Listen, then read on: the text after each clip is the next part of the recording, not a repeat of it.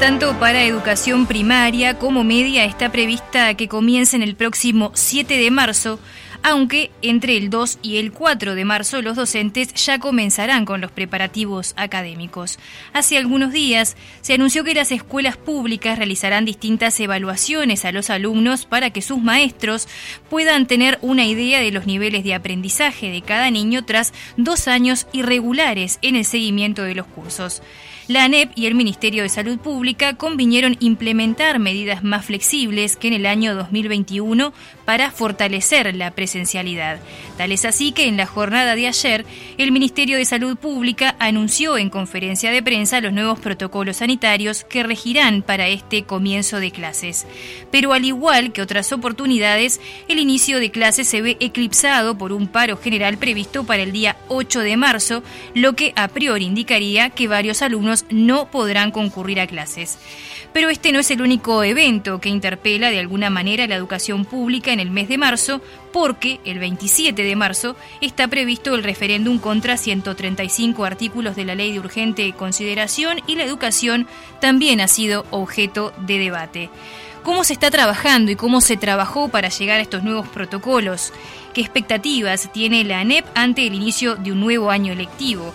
¿Qué consecuencias genera un paro de estas características a un día de haber comenzado las clases? ¿Y cuáles son los cambios sustanciales que introdujo la LUC a nivel de la educación? Lo conversamos en los próximos minutos con Juan Gavito Soboli, consejero de la NEP.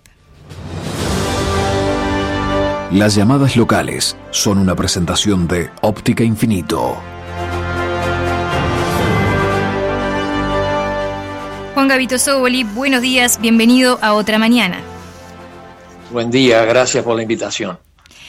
No, por favor, gracias a usted por estar con nosotros. Bueno, como leía en la introducción, hay varios temas para eh, tocar sobre el tema educativo. Estamos ante el inicio de un nuevo año electivo. En la jornada de ayer, justamente el ministro Daniel Salinas brindó una conferencia de prensa donde se anunciaron los nuevos protocolos que, como yo decía, lo que buscan es hacer un poco más flexible los, eh, las cuarentenas ante casos de COVID para justamente de alguna manera que los niños no tengan que estar tanto tiempo en aislamiento y puedan concurrir de alguna manera más a clases tras dos años muy irregulares que han habido por justamente la pandemia de COVID-19. Eh, la primera pregunta es, cómo se trabajó junto con el Ministerio de Salud Pública para llegar a estos protocolos que fueron anunciados en la jornada de ayer. Bueno, vamos, vamos por partes. Primero, en relación al calendario escolar, ya quedó definido en diciembre del año pasado. Efectivamente, es como tú eh, mencionaste, a partir del 7 ya este, empiezan las clases. El asunto es que lo más importante en materia de flexibilización de protocolos también había sido definido a fines de enero, principios de febrero, y es que se dejó sin efecto el distanciamiento obligatorio. Eso ya está definido, está resuelto. Y eso es lo que permite que todos los niños vayan todos los días en el mismo salón a clase. Niños, jóvenes y adultos que también los tenemos, sobre todo a nivel de formación docente. De modo que lo más eh, importante es antes de enfermarse y no después de enfermarse, que esperemos sea cada vez más la excepción. Ahora, lo novedoso del día de ayer, que todavía no ha sido eh, resuelto por nuestro Consejo, es cómo actuar frente a, casos declarados. Recuerden ustedes que hasta el año pasado de lo que se trataba era que frente a un caso toda la clase quedaba eh, en aislamiento. Incluso en algunos casos, antes todavía en la época más dura, todo el instituto, todo el centro docente. Después se dijo, no, todo el centro docente no, toda la clase. Y ahora de lo que se trata es que la clase tampoco queda aislada, salvo cuando haya un brote. Entonces ahí entramos en el terreno donde hay que hilar muy fino. Primero, la definición de brote, que obviamente le corresponde al Ministerio de Salud Pública y que la ha definido como cuando hay dos casos con el mismo origen, no dos casos dentro de una misma clase que uno se contagió en Tacuarembó y otro en una fiesta de Montevideo. explico?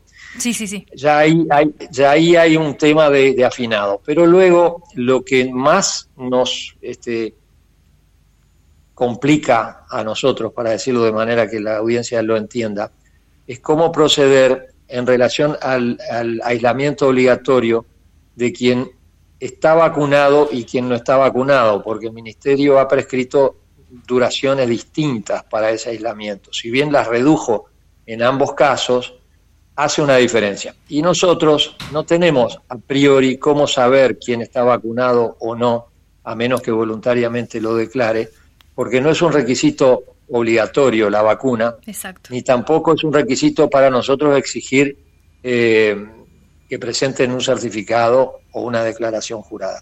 Entonces, como hay unas diferencias prácticamente de dos días entre una hipótesis y otra, yo creo que el Consejo, que ayer recibió las sugerencias del Ministerio de Salud Pública, pero no las hizo suyas todavía hacia la interna de la ANEP, quizá corte por alguna línea un poco más práctica. Pero me estoy adelantando a lo que todavía no se ha resuelto, porque en este caso, obviamente, nosotros le damos la derecha al instituto que corresponde, que es eh, el Ministerio de Salud Pública, eh, en materia sanitaria, pero hay un ámbito de funcionamiento del Consejo este, y de sus funcionarios y con sus alumnos que es nuestro. Nosotros no podríamos hacer menos que lo que pide salud pública, pero quizá podamos hacer más o distinto. Y hasta ahí llego en mi declaración por hoy.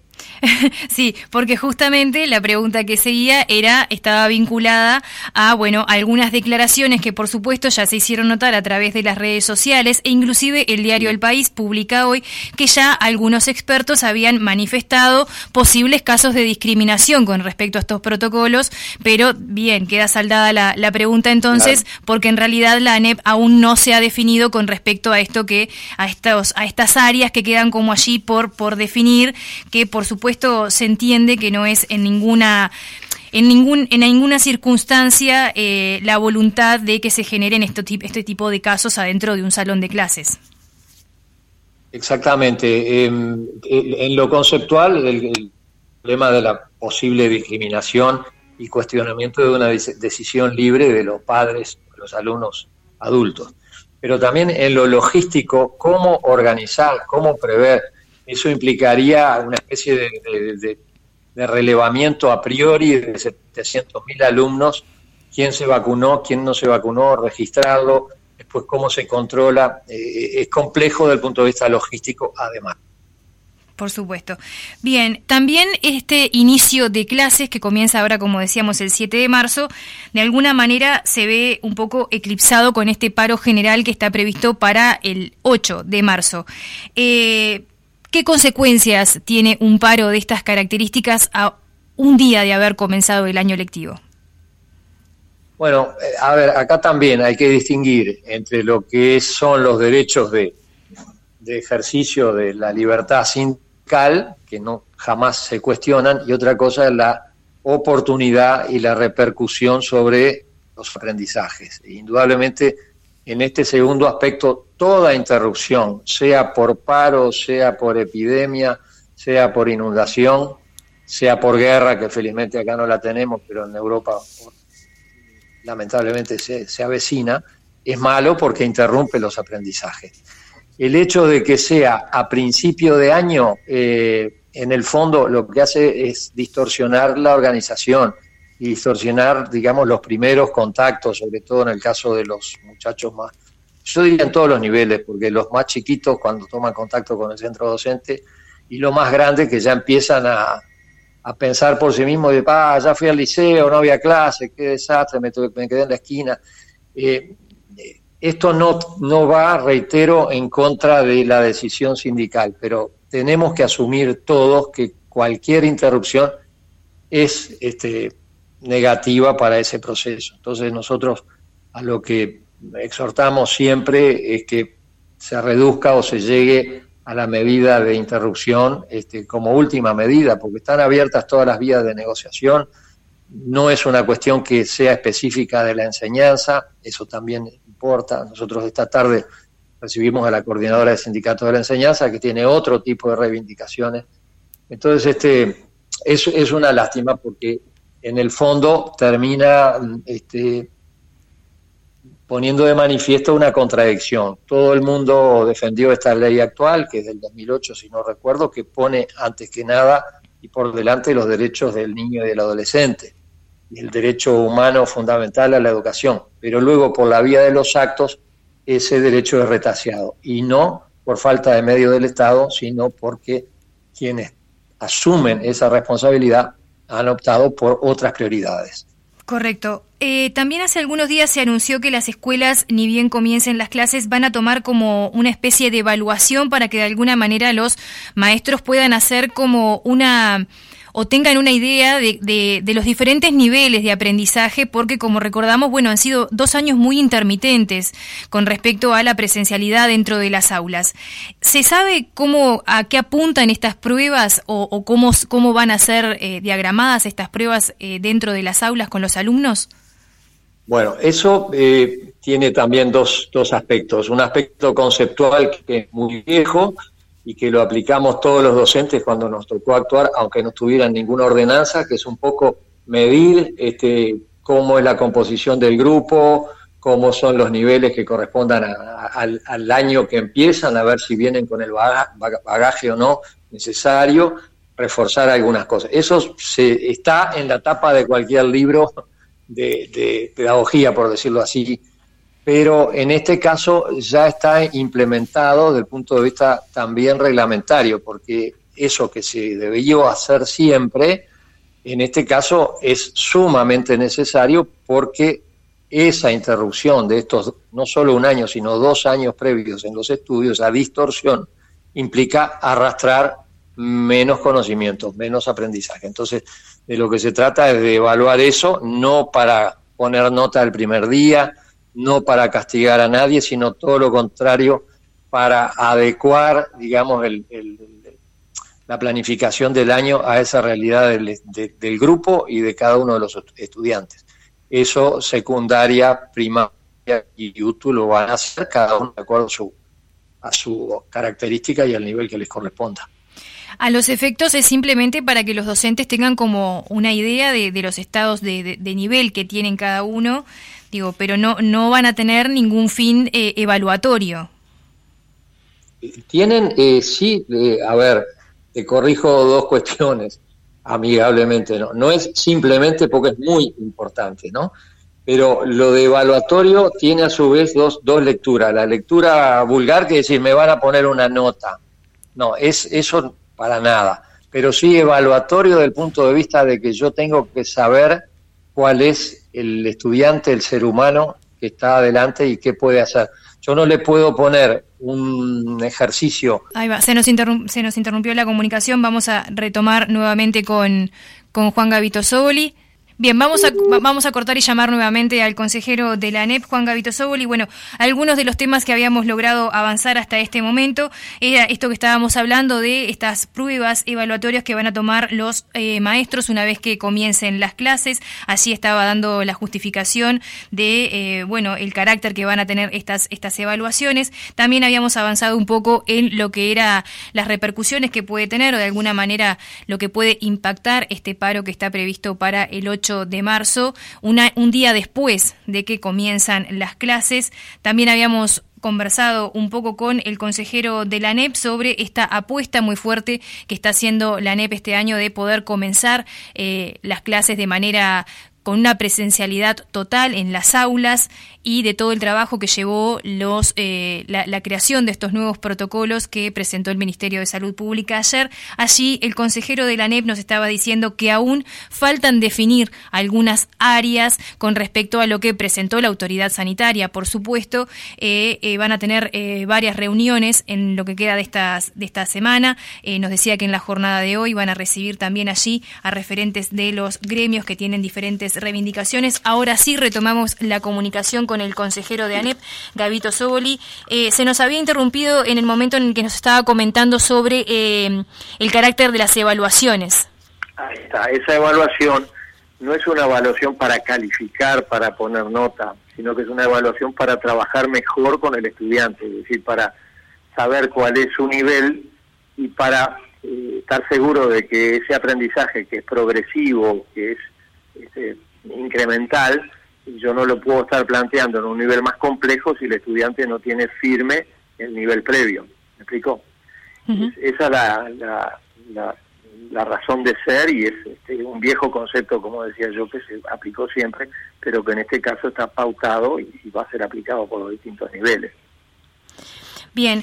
Eh, el semanario La Mañana publicó en una nota ayer eh, que además había otros cambios previstos y uno de ellos está referido a la utilización del lenguaje inclusivo. En particular dice eh, el, texto, se lo leo textual, que a pocos días de iniciar las clases, la ANEP comunicó a sus centros educativos una nueva disposición para el uso del lenguaje inclusivo. La resolución tomada por el Códicen deja sin efecto a una antigua definición del año 2019 y la misma está orientada principalmente a los funcionarios docentes y no docentes de la instituciones. ¿De qué se trata este documento y este cambio que está previsto allí con la utilización del lenguaje inclusivo?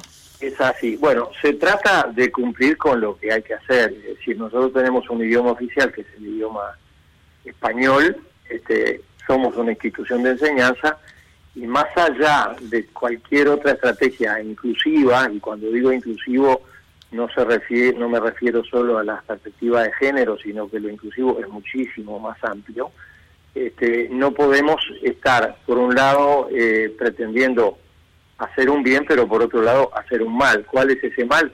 No enseñar el idioma correctamente. Por ejemplo, si yo digo niñez, eh, está mal, y, no hay que tener miedo a decir que eso está mal.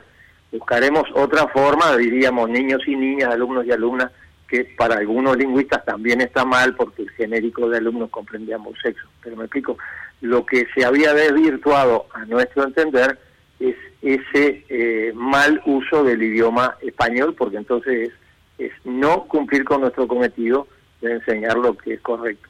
De modo que cuando tú dijiste una antigua norma, no es tan antigua, es del año 2019. Lo antiguo en todo caso, volver a las raíces, que es lo que hemos hecho nosotros.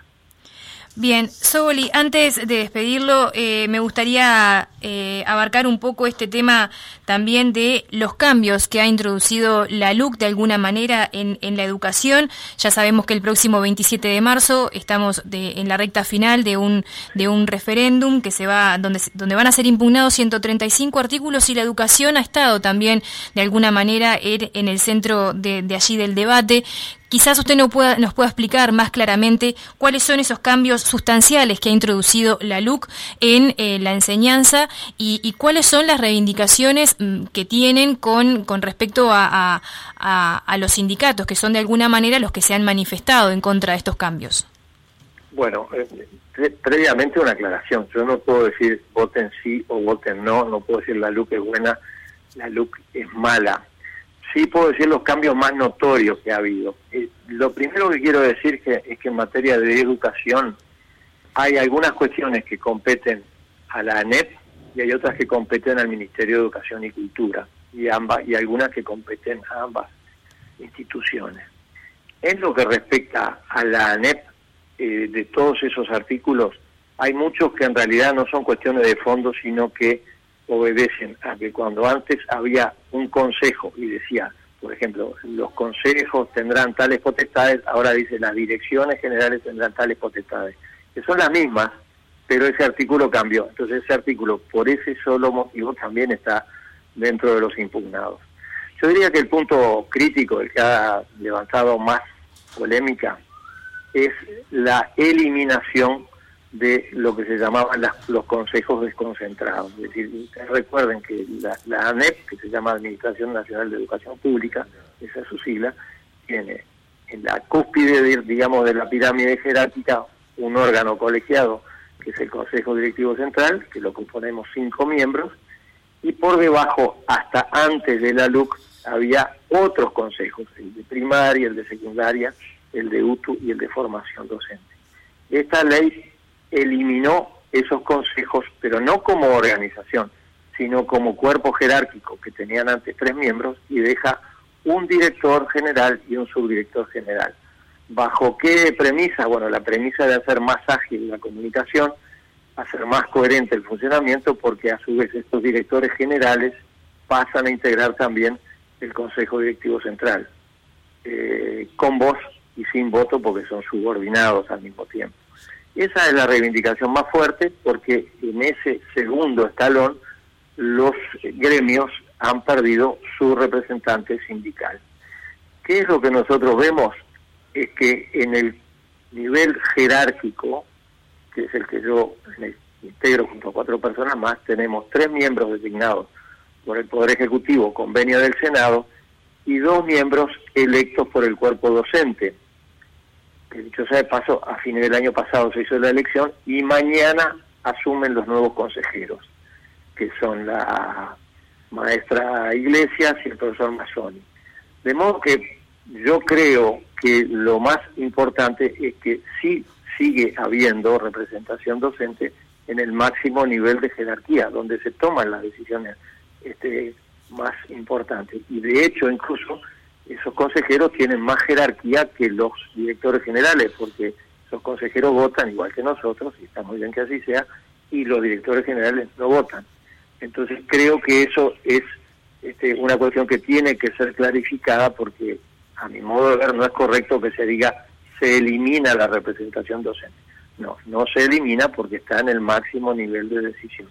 Y lo segundo y último es que el Consejo de Formación en Educación, que es el consejo que rige magisterio, profesorado, formación de educadores sociales, de maestros técnicos, eh, hasta ahora existía por resolución del Códice y por acto administrativo que podía ser dejado sin efecto por otro, por otra resolución. Y esta ley le reconoce el carácter de tal, o sea, el Consejo de Formación en Educación pasa a tener cinco miembros reconocidos por ley, este, tres electos, designados por el por, por, a ver, por nosotros, por el Consejo Directivo Central, uno por los docentes uno electo por los docentes y uno electo por los este, alumnos. Quiere decir que eso para mí es un avance institucional importante porque le da a ese consejo un rango distinto con miras, como todos queremos, que el día de mañana toda el área de formación docente pase a tener un nivel universitario, que es lo que estaba en la vieja ley que nunca se pudo cumplir y que ahora este, esperemos que se pueda cumplir a lo largo de esta administración. Bien, eh, Gabito, antes de despedirlo, la ANEPS está enmarcada, está embarcada en una, en lo que le llama una reforma educativa. En este sentido, hace pocos días recibieron a un experto en educación que allí él manifestaba eh, que bueno que las eh, de alguna manera reformas educativas implicaban y, pasar a un modelo educativo por competencias que es lo que de alguna manera plantea esta reforma implicaba una revolución curricular. Eh, se está rumbo eh, a modificar justamente la, currícula para pasar a un modelo de enseñanzas por competencias. ¿Qué, qué, implicaría esto de un modelo de enseñanza por competencias? Bien, primero quiero decir que ese proceso de, actualización o transformación o reforma curricular, según el grado de que se le quiera dar, está en plena eh, evolución, o sea, no hay ninguna decisión todavía hay documentos que van a ser sometidos a las asambleas técnico-docentes, que dicho sea de paso, siguen existiendo, que ya son políticas de Estado en Uruguay, que tienen más de 30 años, y que ahí sí se, tiene que hacer oír y muy fuerte la voz de los docentes, y se ha hecho consultas con otras cuestiones. En relación a lo de las competencias, es algo que nosotros ya sí hemos definido como una orientación. ¿Por qué? Porque lo que se llama el enfoque contenidista, es decir, qué eh, asuntos o qué temas tienen que estar incluidos en los programas, con independencia de cuáles son las aptitudes y las competencias, valga la redundancia, que tienen los estudiantes, es algo superado en este sentido. Yo no gano nada con hacer que en mi programa de historia esté la guerra de los Balcanes, por decir algo así, si no sé o si no logro que mi estudiante sepa dónde están los Balcanes dónde buscar material, cómo interpretar un hecho como el de hoy, por ejemplo, que es este de la posibilidad de una nueva este, guerra, perdón, que es la segunda vez que me refiero al tema. Es decir, las competencias este, no refieren tanto a lo que yo conozco porque me acuerdo, porque me lo aprendí y porque lo memoricé, sino a qué cambios se produjeron en mi cabeza y en mi actitud para adaptarme a situaciones nuevas, hacer frente a nuevos conocimientos. Todos sabemos que los conocimientos se multiplican, no solo en materia de ciencias, sino en ciencias sociales. Eh, hoy, por ejemplo, acaba de aparecer un fallo en materia penal que este, es totalmente novedoso en el derecho, por lo menos en el, derecho uruguayo, en su aplicación, y uno implica, imaginaría que el derecho es algo bastante estático. Entonces, este, lo que importa es que cambie la cabeza de ese estudiante para que pueda adaptarse o asumir situaciones nuevas. Y te digo también que desde el punto de vista laboral, todos sabemos que ya no existe más aquello de que yo entré en un trabajo, estoy 30 o, más años y después me jubilo, sino que la gente va a tener que cambiar muchas veces de trabajo porque la empresa desapareció o porque la tarea desapareció, fue sustituida por otra. Entonces, yo no me puedo quedar con una formación estática, rígida, si no tengo más bien la aptitud plástica de asumir situaciones de diferencia. Eh, a eso eh, enfoca, digamos, la cuestión competencial. Eso no implica, de ningún modo también, vaciar de contenido lo que yo tengo que aprender, es decir, pero no quedarme solo con el, tema o, la sumatoria de temas si no, si no opero, si no cambio esa, esa actitud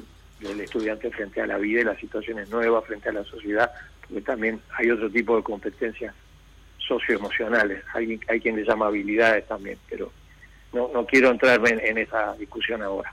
No, por supuesto. Y con, respecto con respecto a esta reforma, entonces entiendo que eh, está en pleno en, en, plena negociación el tema. Digo, ¿Para cuándo se podría, o, cuál es la aspiración que tienen ustedes como autoridades de la ANEP eh, de que esté culminada, o por lo menos de que haya una especie de borrador donde, donde se pueda conocer más acerca de, bueno, cómo sería el plan de implementación de esta reforma? Hay un calendario que eh, pretende llevarlo a la puesta en práctica el año que viene, en 2023. Y para eso, durante todo este año, se harían las consultas, justamente las más importantes, porque además lo prescribe la ley, es a las asambleas técnico-docentes. Hay un documento que todavía no ha sido remitido a las asambleas, que a su vez también fueron electas el año pasado, tienen que instalarse este año. Nosotros pretendemos que las primeras semanas del año lectivo sean destinadas no solo para el cumplimiento de las tareas este, funcionales específicas, es decir, de maestro, profesor, maestro técnico, sino las tareas también de, aprestamiento e instalación de esas asambleas. O sea que este año es el año de las consultas, de la retroalimentación, vendrán críticas, aportes, vendrán coincidencias y sobre eso tendremos que trabajar y para eso también va a ser muy bueno que estén presentes en el Consejo los nuevos consejeros electos. Juan Gavito Soboli, consejero de la ANEP, muchísimas gracias por haber compartido estos minutos aquí en Otras Mañana con nosotros. Bueno, a las órdenes y un saludo a los oyentes.